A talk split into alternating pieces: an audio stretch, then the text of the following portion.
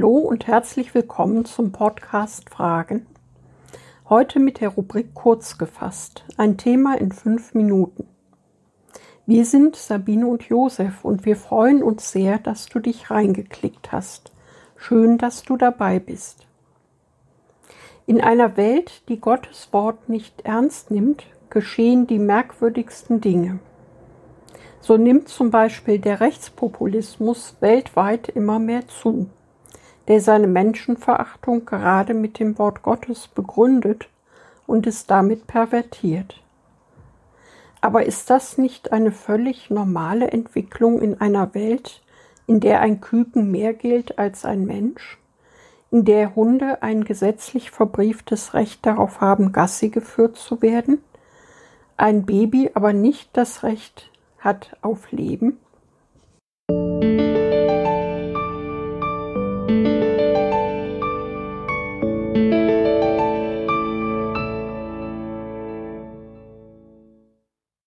Babys schreddern? Wenn Küken mehr gelten als ein Menschenleben. Kein Mensch hat das Recht, einem anderen Menschen das Leben zu nehmen. Und Jesus sprach zu ihnen, was ist am Schabbat erlaubt? Gutes tun oder Böses tun? Leben retten oder töten? Sie aber schwiegen still. Markus 3, Vers 4. Meine Frau ermahnt mich ständig zu schreiben, wofür ich stehe, nicht wogegen. Ich bin nicht immer ganz ihrer Meinung, denn wenn ich für etwas einstehe, bin ich in den meisten Fällen damit automatisch auch gegen etwas. Aber ich bin auch der Meinung, dass man zum Beispiel gegen den menschenverachtenden Rechtspopulismus aufstehen muss, ohne gleich ein Kämpfer für die Demokratie sein zu müssen. Es ist schon ein Kreuz mit Mehrheitsentscheidungen denn meiner Meinung nach ist der größte gemeinsame Nenner der Masse ihre Dummheit. Kurt Götz war Zeit seines Lebens auf der Suche nach dieser Mikrobe der menschlichen Dummheit, wie er es nannte, und hat gegen sie angekämpft und angeschrieben. Wofür die Mehrheit sich interessiert und einsteht, zeigt der jüngste Beschluss der Bundesregierung, das Kükenschreddern zu verbieten.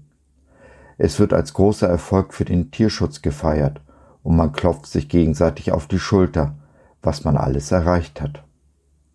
Ernsthaft? Küken? Was ist mit den etwa 100.000 Babys, die Jahr für Jahr in deutschen Kliniken ermordet werden und dies völlig legal?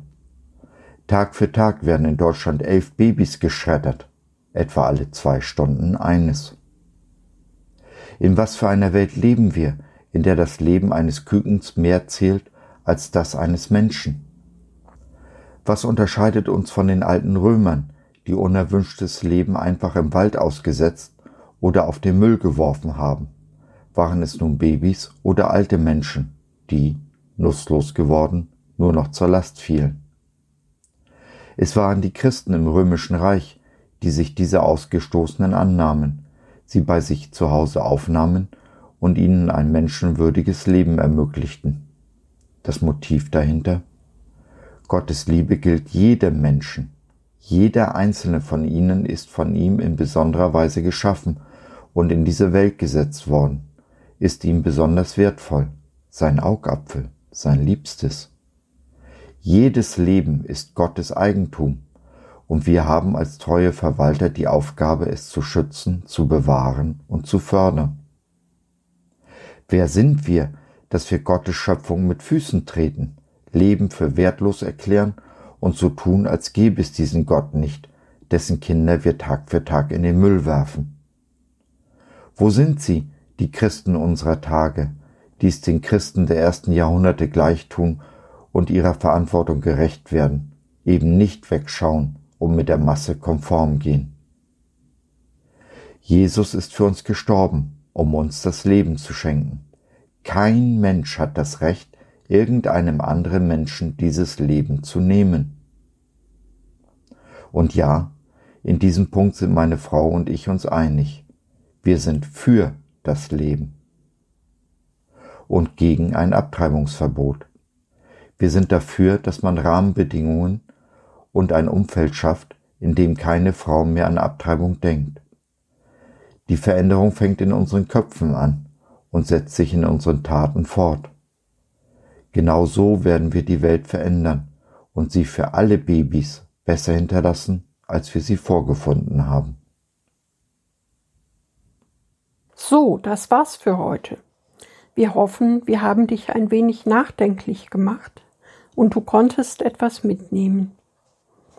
Wenn du noch Fragen hast oder mit uns in Kontakt treten möchtest, dann besuche uns doch im Web www.gott.biz. Hier findest du neben viel Interessantem rund um den Glauben auch unsere Community Jesus at Home, die interaktive Online-Gemeinde zu Hause. Schau rein, lass von dir hören, wir würden uns sehr freuen. Bis dahin, Sabine und Josef.